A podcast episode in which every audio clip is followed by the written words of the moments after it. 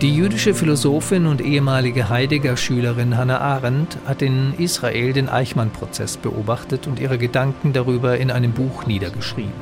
Sie gelangt dabei zu einer neuen Deutung der Nazi-Verbrechen, der sie die Überschrift Die Banalität des Bösen gibt. Im Gespräch mit dem ehemaligen NDR-Redakteur und späteren FAZ-Herausgeber Joachim Fest erläutert sie ihre These. Frau Arendt, glauben Sie, dass irgendein Zusammenhang besteht zwischen dem Eichmann-Prozess und den sogenannten äh, KZ-Prozessen in Deutschland? Und vor allem sind die Reaktionen in Deutschland und in Israel in irgendeiner Weise vergleichbar? Man hat ja gelegentlich davon gesprochen, dass äh, Deutsche und Juden gemeinsam hätten, was man mit einem wenig glücklichen Ausdruck die sogenannte unbewältigte Vergangenheit nennt. Also dies sind ja zwei Fragen. Darf ich erstmal ja. das erste äh, beantworten? Äh, ich bin der Meinung, dass der Eichmann-Prozess wirklich als ein Katalysator für die Prozesse in Deutschland gewirkt hat. Einige äh, davon sind früher gewesen, einige Verhaftungen haben früher stattgefunden und wenn sich das mal statistisch ansehen und das Datum von Eichmanns Entführung, nicht vom Eichmann-Prozess natürlich, äh, im Kopf haben, äh, dann werden Sie überwältigt sein, äh, rein prozentual. Und ich will mich nicht darüber jetzt hier äußern, warum wohl das so gewesen ist. Das ist eine einfache Tatsache.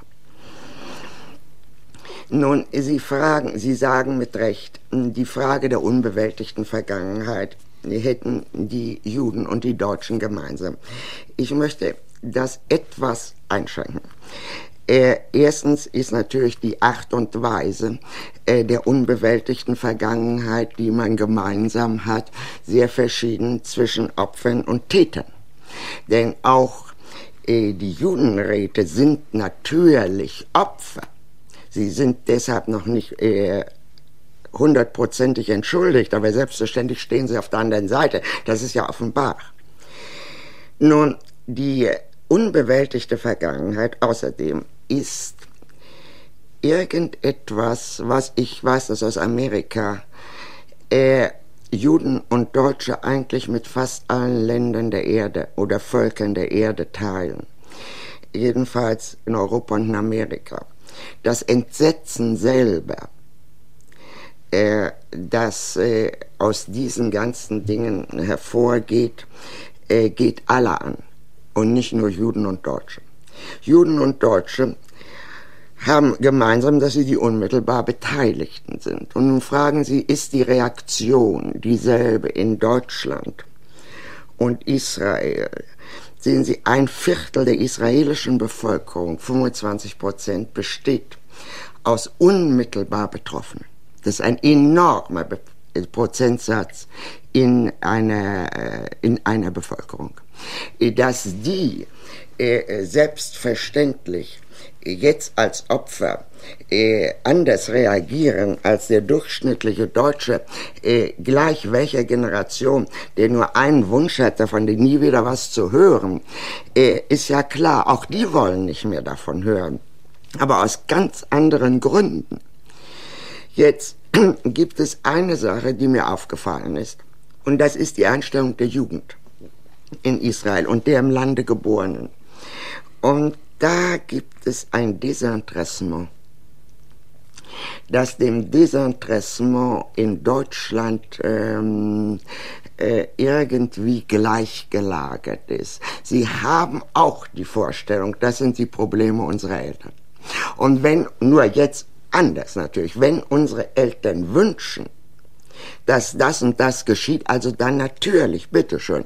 Aber man soll uns doch, bitte sehr, äh, wir sind nicht sehr interessiert daran. Das war ganz allgemein. Also es ist ein Generationenproblem wie in Deutschland. Diese Prozesse haben ja nun, wie zum Teil auch schon die Nürnberger Prozesse und die Nebenprozesse vor allem in Nürnberg, einen neuen Verbrechertypus sichtbar gemacht. Es ist ein neuer Verbrechertyp. Ich stimme Ihnen zu, wenn ich Einschränkungen machen darf. Wir stellen uns doch unter einem Verbrecher jemanden vor mit verbrecherischen Motiven.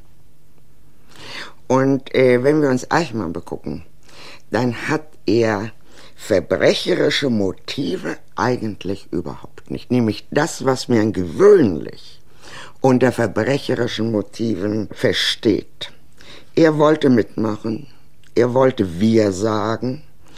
Und dies mitmachen und dies wir sagen wollen, war ja ganz genug, um die allergrößten Verbrechen möglich zu machen. Die Hitlers sind doch nur wirklich nicht diejenigen, die eigentlich typisch für diese Dinge sind, denn die wären doch ohnmächtig unter die ohne die Unterstützung der anderen. Also was ist da eigentlich los? Ich will mal nur auf Eichmann eingehen, weil ich den ja kenne. Und will mal vorerst Folgendes sagen. Sehen Sie mitmachen, im Mitmachen, wenn viele zusammenhandeln, entsteht Macht. Solange man allein ist, ist man immer ohnmächtig, ganz egal wie stark man ist. Dieses Gefühl der Macht das im Zusammenhandeln entsteht, ist an sich absolut nicht böse. Es ist allgemein menschlich. Und es ist aber auch nicht gut. Es ist einfach neutral. Es ist etwas, was, man was ein Phänomen ist, ein allgemein menschliches Phänomen, das als solches zu beschreiben ist. In diesem Handeln gibt es ein ausgesprochenes Lustgefühl. Ich will hier nicht groß anfangen zu zitieren. Aus der amerikanischen Revolution kann man stundenlang äh, zitieren. Und ich würde nun sagen, dass die eigentliche Perversion des Handelns ist das Funktionieren. Dass in diesem Funktionieren das Lustgefühl immer noch da ist. Dass aber alles, was im Handeln, auch im Zusammenhandeln, äh, da ist, nämlich wir beratschlagen zusammen, wir kommen zu bestimmten Entschlüssen, wir übernehmen die Verantwortung, wir denken nach über das, was wir tun. All das ist im Funktionieren ausgeschaltet. Sie haben hier den reinen Leerlauf. Und die Lust an diesem reinen Funktionieren, diese Lust, die ist ganz evident bei Eichmann gewesen. Dass er besondere Machtgelüste gehabt hat, glaube ich nicht. Er war der typische Funktionär. Und ein Funktionär ist, wenn er wirklich nichts anderes ist als ein Funktionär, ist wirklich ein sehr gefährlicher Herr. Die Ideologie, glaube ich, hat keine sehr große Rolle dabei gespielt, aber dies scheint mir das Entscheidende. Wenn ich von einem neuen Verbrechertypus sprach, so meinte ich folgenden Sachverhalt. Sowohl in Deutschland wie auch in den alliierten Ländern hat man sich nach dem Kriege getroffen in der Tendenz, die Führungsfiguren des Dritten Reiches zu dämonisieren. Die Deutschen haben äh, in diesen Führungsfiguren von Hitler angefangen bis herunter zu Eichmann immer wieder das Tier aus der Tiefe gesehen und äh, sich damit möglicherweise ein gewisses Alibi verschaffen wollen, denn wer dem Tier aus der Tiefe unterliegt, ist natürlich viel weniger schuldig als der, der einem ganz durchschnittlichen Menschen von dem Zuschnitt etwa Eichmanns unterliegt. Der ist auch viel interessanter. Tatsächlich, ja. äh, bei den Alliierten war es äh, ein ganz ähnlicher Sachverhalt. Dort hat man damit zum Teil entschuldigt die Nachgiebigkeiten, die Appeasement-Politik bis zum Jahre 1939. Und auf der anderen Seite erscheint der Sieg über dieses Tier aus der Tiefe natürlich äh, viel strahlender, wenn man es also mit dem Leibhaftigen selbst zu tun hatte die Verteufelung Hitlers erscheint mir, ist sehr viel mehr Sache der Deutschen, inklusive der deutschen Immigranten gewesen, als der Alliierten selber. Die Alliierten waren in der Tat entsetzt, maßlos und beispiellos entsetzt als äh, die Wahrheit an den Tag kommt. Das unterschätzt man in Deutschland in einem katastrophalen Ausmaß.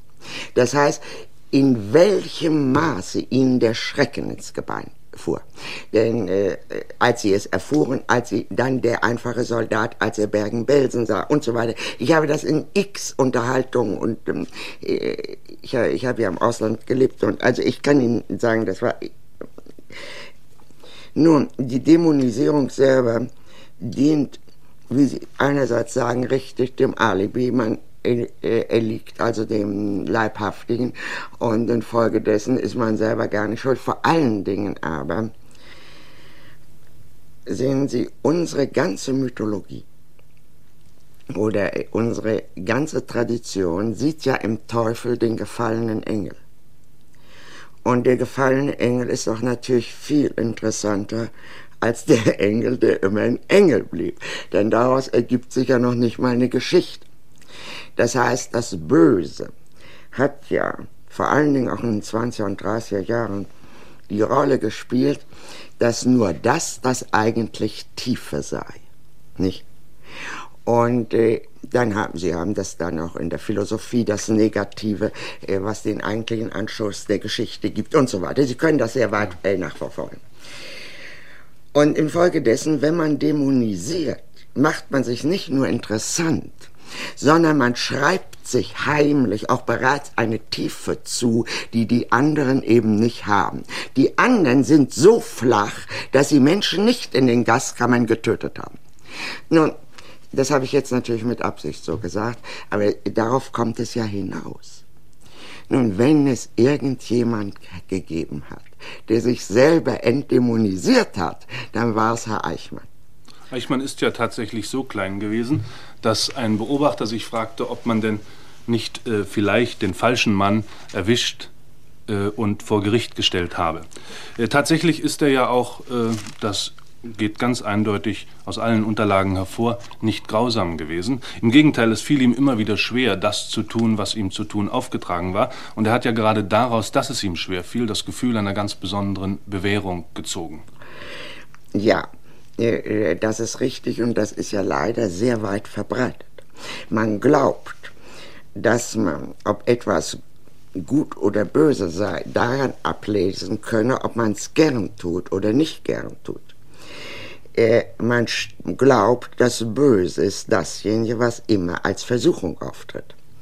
Während das Gute dasjenige ist, was man eigentlich von sich aus nie will. Ich halte das alles für vollkommenen Blödsinn, wenn ich mal so sagen darf. Es gibt bei Brecht immer wieder die Darstellung der Versuchung zum Guten, der man widerstehen muss. Wenn man äh, zurückgeht in die politische Theorie, äh, können Sie das bei Machiavelli lesen. Es gibt, äh, ist sogar in gewissem Sinne bei Kant. Eichmann und sehr viele von den Leuten waren sehr oft versucht, also das zu tun, was wir das Gute nennen, nicht? Sie haben dem widerstanden, gerade weil es eine Versuchung war. Ja, Sie haben schon angedeutet vorhin, dass äh, unsere Vorstellung vom Bösen oder die Vorstellung vom Bösen, wie sie in unserem Kulturbereich religiös, philosophisch, literarisch formuliert worden ist, den Typus Eichmann gar nicht enthält. Eine der Thesen Ihres Buches, äh, sie taucht bereits im Untertitel auf, ist äh, die von der Banalität des Bösen. Daran haben sich zahlreiche Missverständnisse geknüpft. Ja, sehen Sie, diese Missverständnisse sind äh, äh, eigentlich in der ganzen Polemik äh, gehören zu dem wenigen, was echt ist. Das heißt, ich bin der Meinung, dass diese Missverständnisse entstanden wären, ganz gleich was sonst. Das hat irgendwie ungeheuer schockiert. Und das verstehe ich sehr gut, denn ich selber war davon sehr schockiert. Für mich selber war das etwas, worauf ich eigentlich nicht vorbereitet war. Nun, ein Missverständnis ist das folgende. Man hat geglaubt, was Banales ist auch alltäglich. Nun, ich glaube, äh, ich habe es so nicht gemeint. Ich habe keineswegs gemeint, der Eichmann sitzt in uns, jeder von uns hat den Eichmann und weiß der Deibel was. Nichts dergleichen. Ich kann mir sehr gut vorstellen, dass ich mit jemandem rede und mir etwas sagt, was ich noch nie gehört habe, was keineswegs alltäglich ist und ich sage, das ist äußerst banal. Oder ich sage, das ist minderwertig. In diesem Sinne habe ich es gemeint. Nun, die Banalität war ein Phänomen, äh, das ich äh, gar nicht übersehen ließ. Äh, äh, das Phänomen äußerte sich in diesen geradezu fantastischen Klischees und Redensarten, äh, die uns da dauernd entgegentönten. Ich will Ihnen sagen, was ich mit der Banalität meine, weil mir in Jerusalem eine Geschichte eingefallen ist, die Ernst Jünger einmal erzählt hat und die ich vergessen hatte. Ernst Jünger ist äh, während des Krieges zu pommerischen oder mecklenburgischen, nein, ich glaube Pommern, Bauern gekommen. Die Geschichte steht in den Strahlungen. Und äh, der Bauer hatte russische Kriegsgefangene äh, unmittelbar aus den Legern bekommen, natürlich völlig verhungert. Sie wissen, wie russische Kriegsgefangene hier behandelt worden sind. Und sagt zu Jünger, na, dass das Untermenschen sind und vier wie es Vieh, das kann man ja sehen, sie fressen den Schweinen das Futter weg. Jünger bemerkt zu dieser Geschichte, manchmal ist es, als ob das deutsche Volk vom Teufel geritten wird. Nun, äh, und er hat damit nicht dämonisch gemeint. Sehen Sie, diese Geschichte hat eine empörende Dummheit. Nicht wahr? Die Geschichte ist sozusagen dumm. Der Mann äh, sieht nicht, dass das Menschen tun, die eben verhungert sind. Nicht wahr? Und jeder tut. Aber diese Dummheit hat etwas wirklich Empörendes. Und das ist die Dummheit. Eichmann war ganz intelligent, aber diese Dummheit hatte er. Das war die Dummheit, die so empörend war. Und das habe ich eigentlich gemeint mit der Banalität. Da ist keine Tiefe, das ist nicht dämonisch, das ist einfach die, der Unwille, sich je vorzustellen, was eigentlich mit dem anderen ist. Nicht wahr? Würden Sie sagen, dass Eichmann, aber auch Höss spezifisch deutsche Erscheinungen sind? Äh, Sie haben vorhin den Namen Kant erwähnt und Eichmann selbst hat sich ja in dem Prozess gelegentlich auf Kant berufen. Er habe gesagt, er sei sein Leben lang den Moralvorschriften Kants gefolgt ja. und habe vor allem den kantischen Pflichtbegriff zu seiner Richtschnur gemacht. Ja, natürlich eine Unverschämtheit, nicht? Von Herrn Eichmann. Kant, ganze Moral läuft doch darauf hinaus, dass jeder Mensch bei jeder Handlung sich selbst überlegen muss, ob die Maxime seines Handelns zum allgemeinen Gesetz werden kann. Das heißt, es ist ja gerade äh, sozusagen das extrem umgekehrte des Gehorsams. Jeder ist Gesetzgeber. Nicht? Kein Mensch hat das Recht zu gehorchen bei Kant. Das Einzige, was er von Kant übernommen hat, ist diese fatale Geschichte mit der Neigung. Und die ist ja auch dann leider in Deutschland sehr verbreitet. Dieser kuriose Pflichtbegriff in Deutschland. Ich will Folgendes sagen. Sehen Sie, Hitler oder solche Sadisten wie der Boger in dem Auschwitz-Prozess.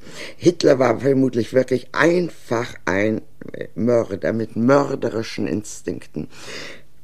Diese Leute sind meiner Ansicht nach nicht typisch deutsch.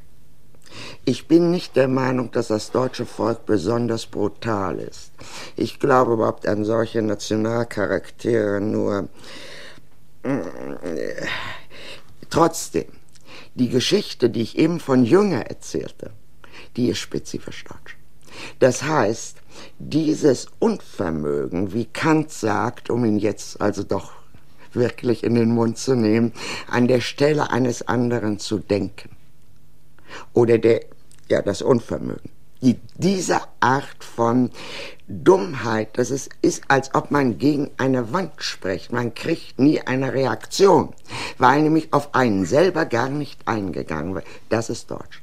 Das Zweite, was mir spezifisch deutsch scheint, ist äh, die, diese geradezu verrückte Idealisierung des Gehorsams.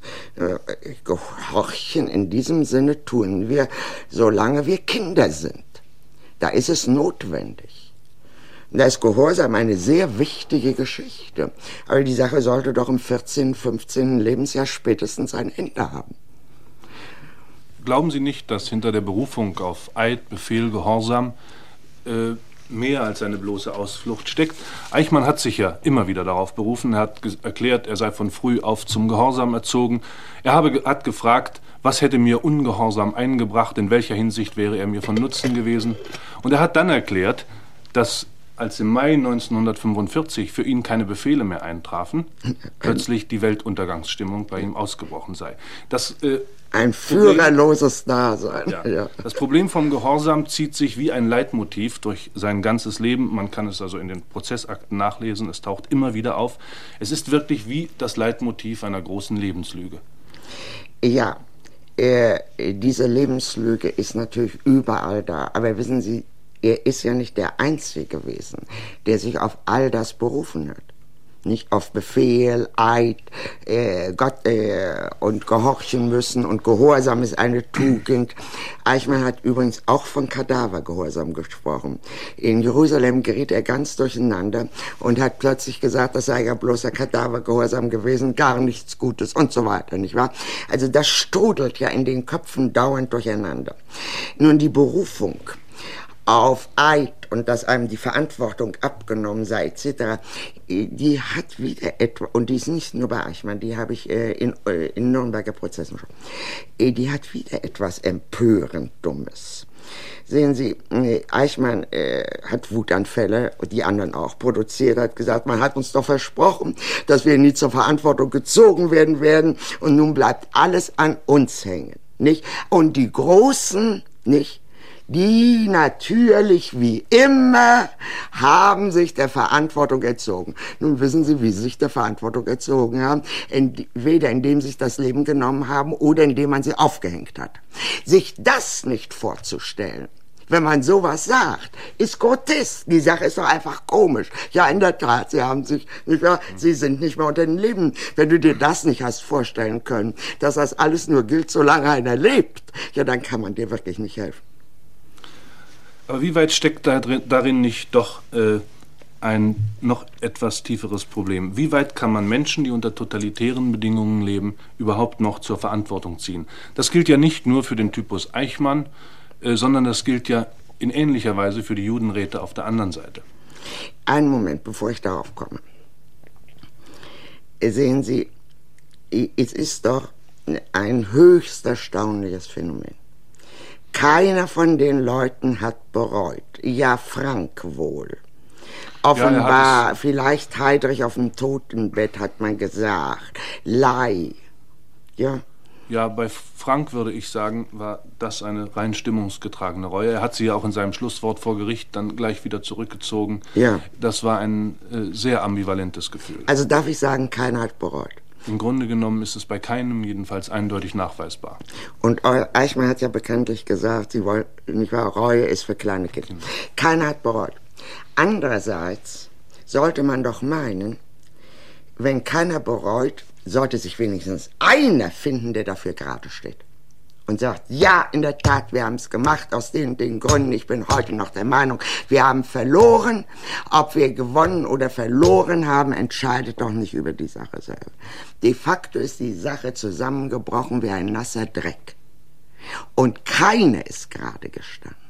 Keiner hat irgendetwas verteidigt. Und das scheint mir doch für dieses Phänomen, äh, das Sie vorhin anschnitten, von Gehorsam, nicht wahr?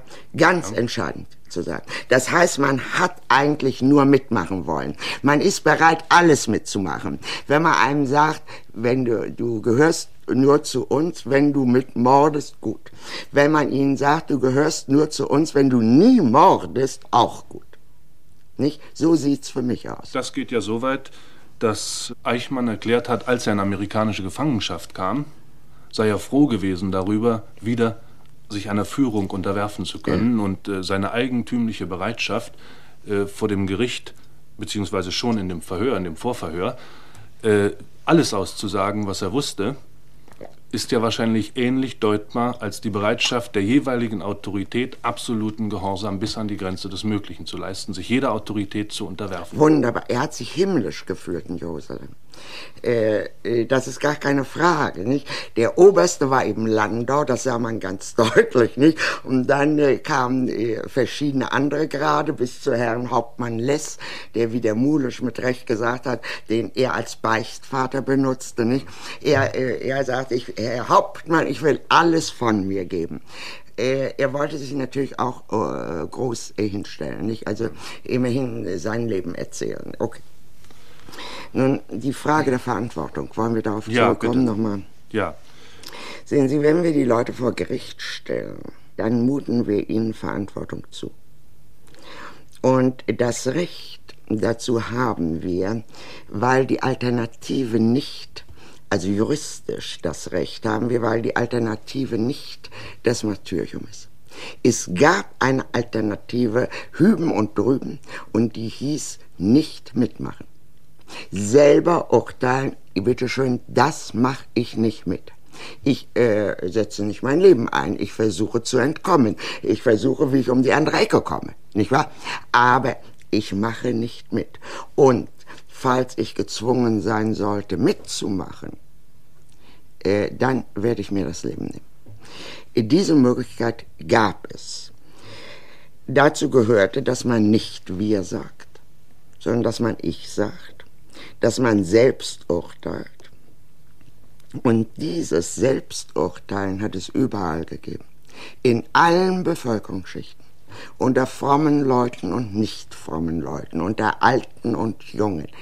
Unter Gebildeten und Ungebildeten. Unter Adligen und Bürgerlichen und sehr vielen Arbeitern. Erstaunlich vielen Arbeitern. Vor allen Dingen in Berlin, wo ich es habe äh, noch mit ansehen können. Diejenigen, die mitmachten, haben sich, das sehen wir überall, gleich gerechtfertigt. Sie haben immer gesagt, wir sind nur da geblieben, damit es nicht noch schlimmer kommen sollte, nicht? Und äh, nun ja, also diese Rechtfertigung dürfte doch nun wirklich ein für alle Mal erledigt sein. Schlimmer konnte es nicht kommen. Darauf hat ja der amerikanische Ankläger Jackson im Nürnberger Prozess ja. äh, sich sehr bezeichnend und treffend geäußert. Er hat im Hinblick auf Schacht und Papen gesagt, wenn wir diese Leute fragen, warum sie so lange mitgemacht haben, dann sagen sie, weil sie hätten Schlimmeres verhüten wollen. Und wenn wir sie fragen, warum alles so schlimm gekommen ist, dann sagen sie, sie hätten keine Macht gehabt. Hier hebt sich wirklich alles auf und die Apologie wird zur reinen Ausrede. Ja. Das alles sind ebenfalls Funktionäre gewesen. Völlig richtig. Äh, mit Skrupeln. Es waren die Funktionäre mit Skrupeln. Aber die Skrupel haben nicht ausgereicht, um ihnen klarzumachen, dass es eine Grenze gibt, wo der Mensch aufhört zu funktionieren. Und wenn sie weggegangen wären und gesagt hätten, aber in Gottes Namen lass doch ein anderer den Dreck machen, nicht wahr? Dann wären sie plötzlich wieder Menschen geworden, aus Funktionären. Ja. ja. Äh, dennoch möchte ich äh, noch einmal fragen, welche Möglichkeiten es gibt, in einem totalitären Regime oder unter einem totalitären System ohne Schuld zu bleiben. Äh, viele Menschen sind keine Helden und man kann es ihnen auch nicht zumuten, ein Held zu sein. Sie haben das selbst eben angedeutet. Äh, sie sind aber auch keine Verbrecher. Sie sind mitunter nur Mitwisser. Ja, wissen Sie, die Mitwisserschaft ist eine furchtbare Sache. Das Entscheidende über diese Frage, nämlich dass man schuldig war, wenn man es ansah, das heißt, wenn man nicht entweder selbst mitging oder unmittelbar hereinging und sich über den Haufen schießen ließ, was nämlich der Impuls sehr vieler Menschen gewesen ist. Äh, was diese Mitwischerschaft anlangt, da hat, glaube ich, Jaspers das Entscheidende gesagt. Er hat gesagt, dass wir leben, ist unsere Schuld. Nicht wahr? Denn wir konnten nur überleben, indem wir den Mund hielten. Aber sehen Sie, zwischen diesem Wissen und der Tat liegt auch ein Abgrund. Zwischen dem Mann, der sieht und weggeht, und dem Mann, der es tut. Wenn nun beide sagen, wenn nun also der, der nichts gemacht hat, sondern nur weggegangen ist, sagt, wir sind alle schuldig, dann hat er damit, und das ist in der Tat in Deutschland so gewesen, dann hat er damit den Mann, der es angerichtet hat, mitgedeckt. Und deshalb darf man nicht diese Schuld verallgemeinern, weil man damit nichts anderes tut, als äh, die Schuldigen zu decken. Nun, ich möchte noch eine Sache dazu sagen, wenn ich darf. Ja, bitte. Man muss sich klar sein, dass unter totalitären Bedingungen es das Phänomen der Ohnmacht gibt. Und man muss sich klar sein, dass es auch unter Bedingungen der absoluten Ohnmacht noch Verhaltungsweisen gibt. Das heißt, dass das nicht besagt, dass man unbedingt auch ein Verbrecher werden muss. Aber das Phänomen der Ohnmacht ist ausschlaggebend.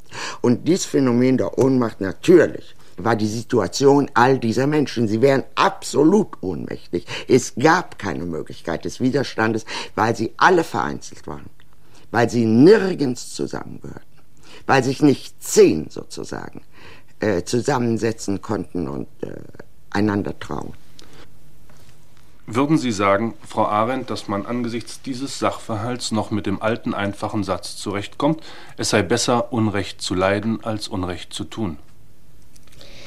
Sehen Sie, der Satz stammt von Sokrates. Ja.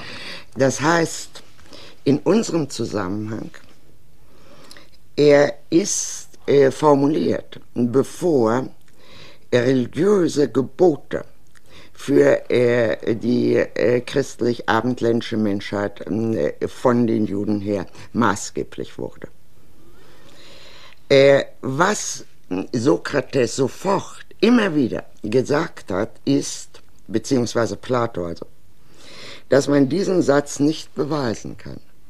Das heißt, sie können kein, für die einen ist er absolut evident und den anderen können sie nicht beweisen, dass sie so handeln müssen.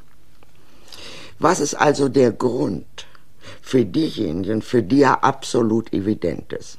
Nun gibt es einen anderen Satz von Sokrates, der meiner Ansicht nach diesen Grund gibt. Und das ist, es ist besser mit der ganzen Welt uneins zu sein, als mit sich selbst, da ich ja einer bin. Denn wenn ich mit mir selbst nicht einig bin, entsteht ein Konflikt, der unerträglich ist. Das heißt, es ist der Satz vom Widerspruch im Moralischen und er ist noch maßgebend äh, für den kategorischen Imperativ. Dieser Satz setzt voraus, dass ich in der Tat mit mir selbst zusammenlebe, also sozusagen zwei in eins bin. Und dass ich dann also sage, dies und dies will ich nicht tun, denn mit jemandem, der dies getan hat, will ich nicht zusammenleben. Und dann gäbe es für mich als Ausweg doch nur noch, wenn ich das und das getan habe, den Selbstmord oder später in christlichen Kategorien gedacht, die Umkehr und die Reue. Nun, mit sich selbst zusammenleben äh, heißt natürlich mit sich selbst sprechen. Und dies mit sich selbst sprechen ist ja im Grunde das Denken. Und zwar eine Art von Denken, das nicht technisch ist, dessen jeder Mensch fähig ist. Also, die Voraussetzung des Satzes ist, ich habe Umgang mit mir. Und es mag Situationen geben, in denen ich mit der Welt so uneins werde, dass ich nur noch auf den Umgang mit mir zurückfallen kann und vielleicht noch mit einem anderen Freund, also mit dem äh, anderen Selbst, wie Aristoteles mal so schön gesagt hat, autos allos. Dieses meiner Ansicht nach ist die eigentliche Situation der Ohnmacht. Und diejenigen Menschen, die tadellos aus dieser Sache herausgegangen sind, waren diejenigen, die sich zugestanden, dass sie ohnmächtig waren und an diesem Satz, der der Satz des Denkenden in der Ohnmacht ist, festhielten. Kommen wir noch einmal auf Eichmann zurück und die Rolle, die die Bürokratie überhaupt beim Massenmord gespielt hat. Was bedeutet eigentlich äh, das Eingebettetsein in einen bürokratischen Apparat für den Einzelnen und inwieweit verflüchtigt sich das Unrechtsbewusstsein im Instanzenzuge? Ist es vielleicht so, dass die partiellen Zuständigkeiten, die jedem nur gegeben sind, die Möglichkeit moralischer Einsichten verdecken? Eichmann hat gesagt, ich saß am Schreibtisch und machte meine Sachen. Und der ehemalige Gauleiter von Danzig hat erklärt, seine offizielle Seele äh, habe sich immer mit dem identifiziert, was er getan habe, seine private Seele sei stets dagegen gewesen. Äh, ja, also dieses ist, ist die sogenannte innere Immigration unter den Mördern. Äh, äh, wobei ja der ganze Begriff der inneren Immigration oder des inneren Widerstandes äh, ausgelöscht ist. Ich meine, das gibt es eben nicht. Es gibt nur äußeren Widerstand. Inner gibt es höchstens eine Reservatio, äh, mentales. Nicht? Das sind ja alles Lebenslügen, man, äh, die verständlich sind und ziemlich ekelhaft. Die Bürokratie, also der Verwaltungsmassenmord, der verwaltet wird, schafft natürlich wie jede Bürokratie eine Anonymität. Äh, die Person wird ausgelöscht. Sobald der Betreffende vor dem Richter erscheint, wird er wieder ein Mensch. Und das ist eigentlich das Großartige einem Gerichtsverfahren, nicht? Diese, es findet da eine wirkliche Verwandlung statt. Denn wenn der jetzt sagt, ich war ja nur ein Bürokrat, dann kann der Richter sagen, du hör mal, deswegen stehst du nicht hier. Du stehst deswegen hier, weil du ein Mensch bist und weil du bestimmte Sachen gemacht hast. Und diese, Ver äh, diese Verwandlung hat etwas Großartiges. Nun, abgesehen davon, dass die Bürokratie im Wesen anonym ist, ist jede, lässt jede rastlose Tätigkeit Verantwortung äh, verflüchtigen. Es gibt im Englischen einen idiomatischen Ausdruck, stop and think. Äh, halt an und denk nach. Kein Mensch kann nachdenken, ohne anzuhalten. Wenn Sie jemanden in eine rastlose Tätigkeit hereinzwingen, nicht wahr, oder sich hereinzwingen lässt, dann werden Sie immer dieselbe Geschichte haben. Sie werden immer die Sache haben, dass Verantwortungsbewusstsein sich nicht bilden kann. Es kann sich nur bilden in dem Moment, wo man reflektiert, nicht über sich selbst, sondern über das, was man tut. Fragen wir einmal kurz nach gewissen rechtlichen Konsequenzen, die sich aus diesem gesamten Komplex ergeben. Die Frage vor allem, die mit dem zusammenhängt, worüber wir eben gesprochen haben, äh, die Frage, entspricht der Typus Eichmann noch dem herkömmlichen Mörderbegriff? ist er nicht äh, viel mehr Funktion in einem Mordapparat als wirklich Mörder und begründet die Teilverantwortung, die er hatte, ungeteilte Schuld. Äh, wir sprachen schon von dem motivlosen Mörder. Ja. Äh, das heißt, die uns bekannten verbrecherischen Motive, Leidenschaft, Interesse oder der Überzeugungstäter, nicht der ja eine Zwischenfigur ja. ist, trifft alles nicht zu. Also in dem Sinne äh, äh, haben wir äh, keine Handhabe in, in den überkommenen Begriffen. Ich würde sagen, dies Art zu morden vom Schreibtisch oder in Massen ist natürlich ein unvergleichlich furchtbarer Typus Mensch als jeder Mörder, weil er gar keinen Bezug mehr auf sein Opfer hat. Er tötet ja wirklich, als ob's Fliegen sind. Er die Teilverantwortung war natürlich noch nie ein Grund für geteilte Schuld. Man hat Eichmann nicht mit Töten beauftragt, weil er sich dazu nicht eignete. Aber da, er war doch in dem Mordprozess, es, es spielt gar keine Rolle, wer das oder jenes nur tut. Was ich sagen möchte ist, äh, wenn ich sage, das ist kein typischer Mörder, dann meine ich doch nicht, dass er was Besseres ist, sondern was ich meine, ist, dass er etwas unendlich viel Schlimmeres ist. Obwohl er gar keine, eigentlich, was wir nennen, verbrecherischen Instinkt, der ist in die Sache reingerutscht.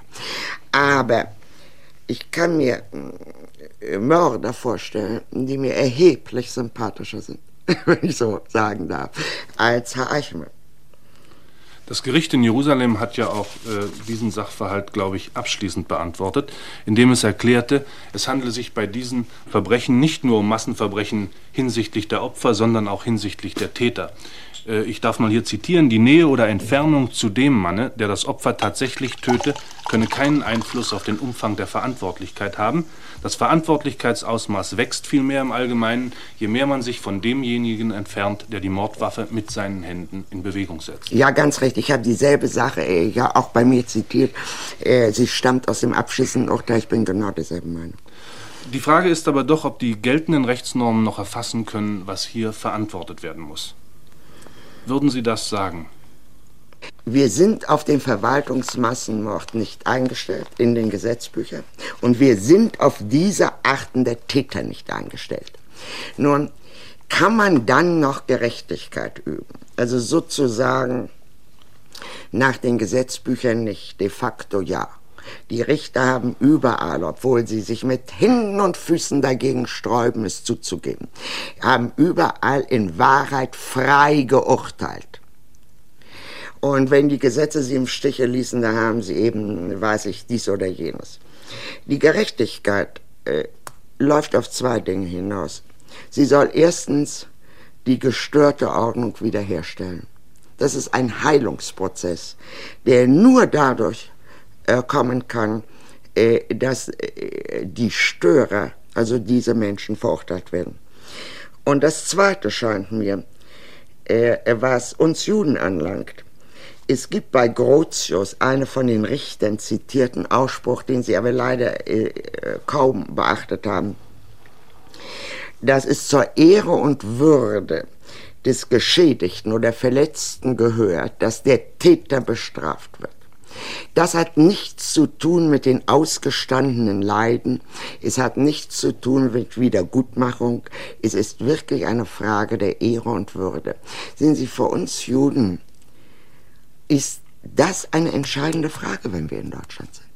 Wenn das deutsche Volk der Meinung ist, es kann ganz ungestört mit den Mördern in seiner Mitte zusammenleben, dann ist, geht das gegen die Ehre und Würde des Juden. Kommen wir zurück auf Ihr Buch, Frau Arendt. Sie haben darauf hingewiesen, dass der Eichmann-Prozess die Totalität des moralischen Zusammenbruchs im Herzen Europas sichtbar gemacht habe, bei den Verfolgern und bei den Verfolgten gleichermaßen und in allen Ländern. Bezeugt nun die Reaktion auf Ihr Buch, die ja darin bestand, dass einerseits dieser Zusammenbruch selbst geleugnet wurde und andererseits Totalschuldbekenntnisse abgegeben wurden, nicht gerade, was Sie zu beweisen versuchten und Vielleicht kann ich die Frage noch anhängen, welche Reaktionen haben Sie erwartet? Äh, ja, also äh, diese äh, Reaktion auf mein Buch hat mir natürlich, ist für mich natürlich wie eine Probe aufs Exempel, aber nachträglich. Nicht in dem Sinne, dass ich es erwartet hätte. Ich will Ihnen ein Beispiel geben. Ich habe mehrfach erlebt, dieses Buch ist von, im Manuskript äh, von einer äh, sehr großen Anzahl von Leuten, was sonst bei mir nicht der Fall ist, äh, gelesen worden. Und unter diesen Leuten, die das Buch lasen, Manuskript waren mindestens 50 Prozent, wahrscheinlich viel mehr Juden. Nirgends ist diese Reaktion, die dann kam, von irgendeinem ausgesprochen worden. Auch nur andeutungsweise. Ja, noch mehr.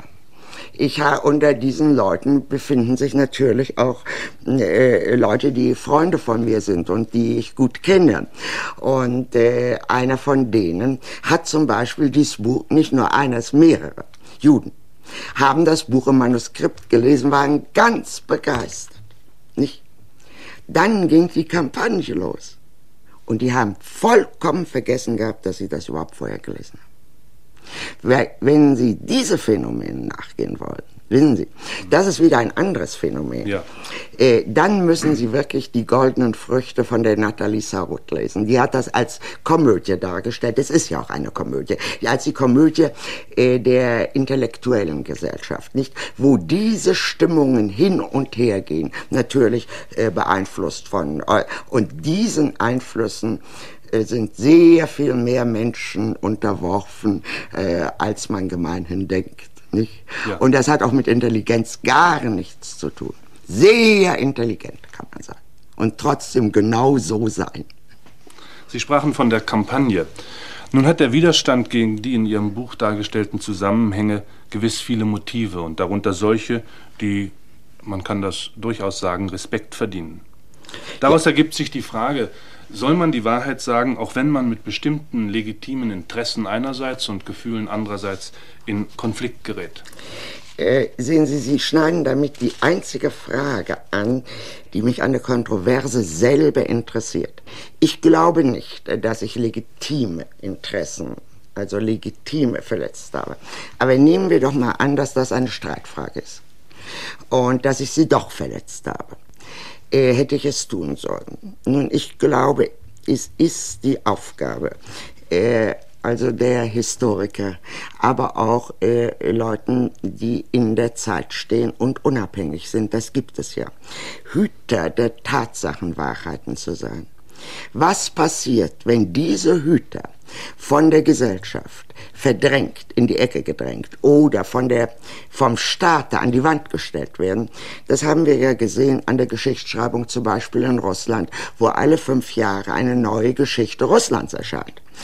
Er haben, hat der Staat der oder die Gesellschaft mit ihren legitimen Interessen, die in Konflikt kommen können mit der Wahrheit, haben sie trotzdem noch ein Interesse, prinzipiell, an diesen Hütern der Tatsachenwahrheit, dann würde ich sagen, ja. Was jetzt entstehen wird, ist natürlich, dass eine ganze Reihe von apologetischen äh, Darstellungen auf den Markt geworfen werden, nur um diese paar Wahrheiten, die sich in diesem Buche sogar am Rande befinden, zuzudecken. Es wird nicht gelingen, weil so etwas ja nie ganz geht. Nun gibt es etwas anderes. Es gibt ja auch legitime Gefühle. Und äh, es ist keine Frage, ich habe Menschen verletzt.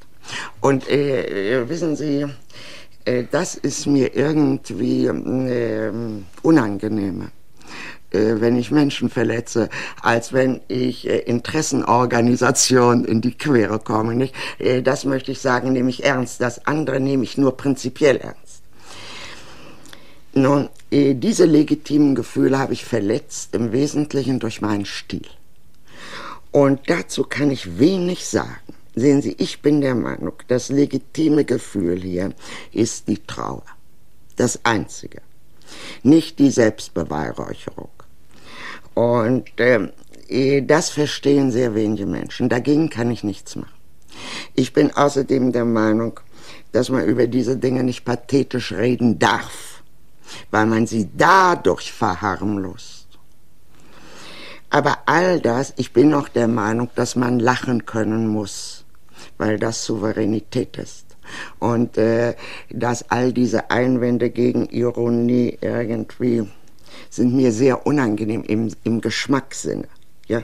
ja, verstehe. Aber all das sind Fragen der Person. Ich bin ganz offenbar sehr vielen Leuten sehr unangenehm.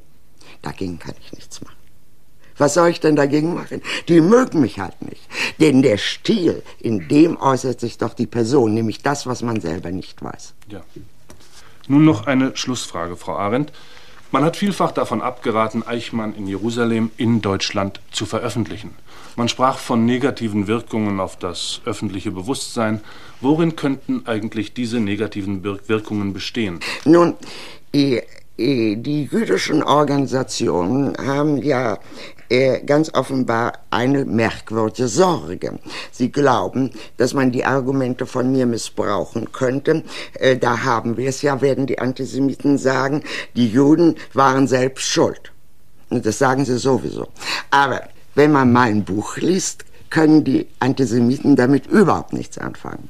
Nun, manche Leute glauben, das deutsche Volk sei noch nicht reif. Na, wenn das deutsche Volk jetzt noch nicht reif ist, dann werden wir wohl bis zum jüngsten Gericht damit warten müssen.